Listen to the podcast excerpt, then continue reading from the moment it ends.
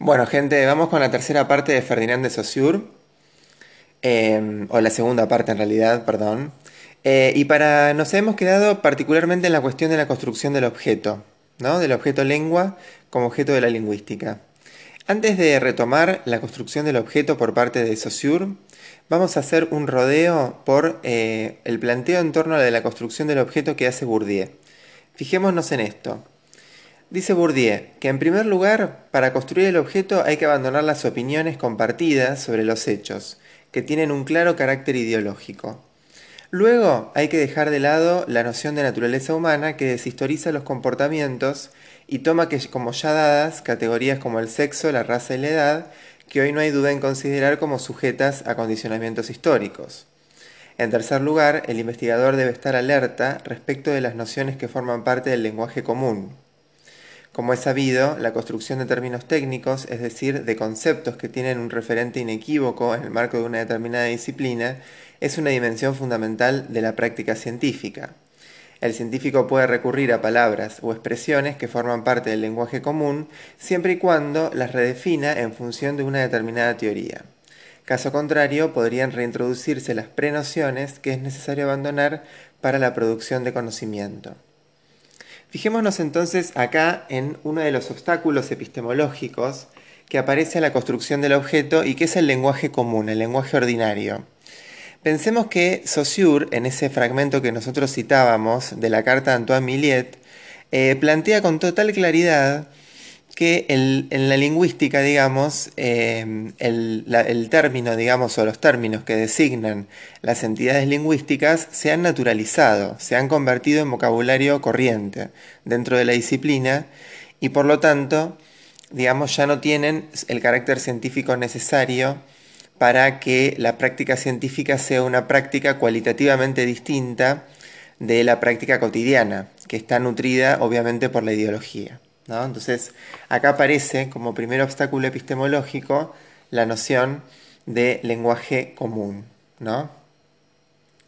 Otra forma en la que puede reingresar el sentido común es el obstáculo que Bourdieu denomina tentación al profetismo, según el cual el investigador cede a los imperativos sociales de predecir las consecuencias de los hechos que estudia como si tuviera una visión de futuro. Un ejemplo de ello pueden ser las intervenciones de algunos economistas en los medios de comunicación, a quienes se les suele pedir pronósticos sobre la evolución económica del país.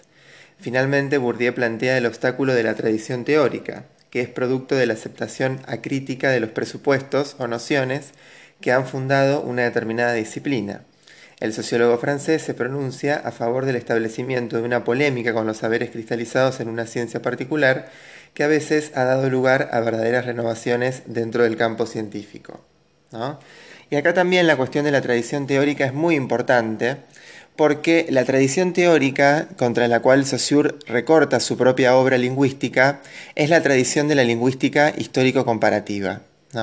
Hasta ese momento lo que hacía la lingüística era establecer eh, comparaciones entre fenómenos fonéticos entre distintas lenguas, ¿no? es decir, comparar testimonios que dieran cuenta del origen común de distintos fenómenos que hacían a las lenguas que formaban parte del tronco indoeuropeo. ¿no? Esa era la lingüística del siglo XIX contra la cual Saussure se recorta. ¿no? Entonces, de acuerdo con este planteo de Bourdieu, lo que podemos ver son dos cuestiones. Por un lado, Saussure se recorta contra la tradición teórica, y por el otro lado, Saussure se recorta contra el lenguaje común, ¿no? El lenguaje que eh, ha vaciado, digamos, de significado científico a los conceptos con los que trabajaba habitualmente la disciplina lingüística.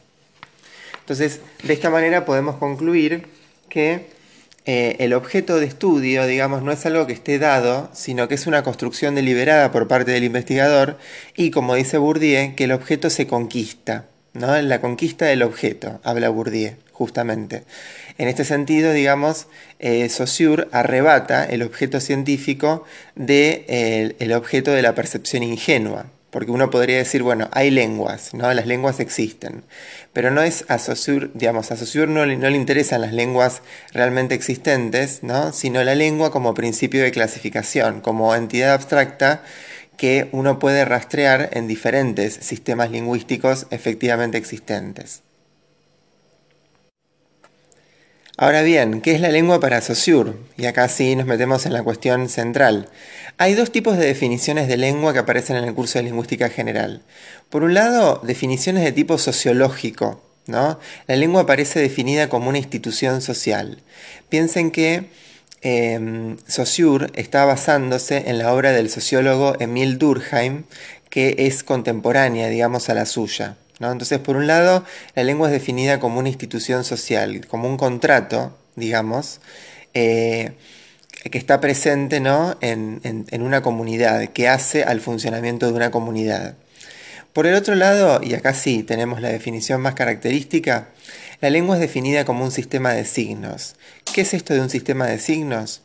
Bueno, un sistema de signos es un eh, sistema, digamos, un conjunto de elementos que no tienen entidad propia, sino que se, digamos, cuyos elementos se definen de manera diferencial. Es decir, cada elemento es lo que, lo, que no son los otros. ¿no? Cada elemento de ese sistema se define por su diferencia cualitativa con el resto de los elementos. Y ahí tenemos entonces la definición, el componente, digamos, de la lengua como entidad, como sistema de signos, que es precisamente el signo lingüístico.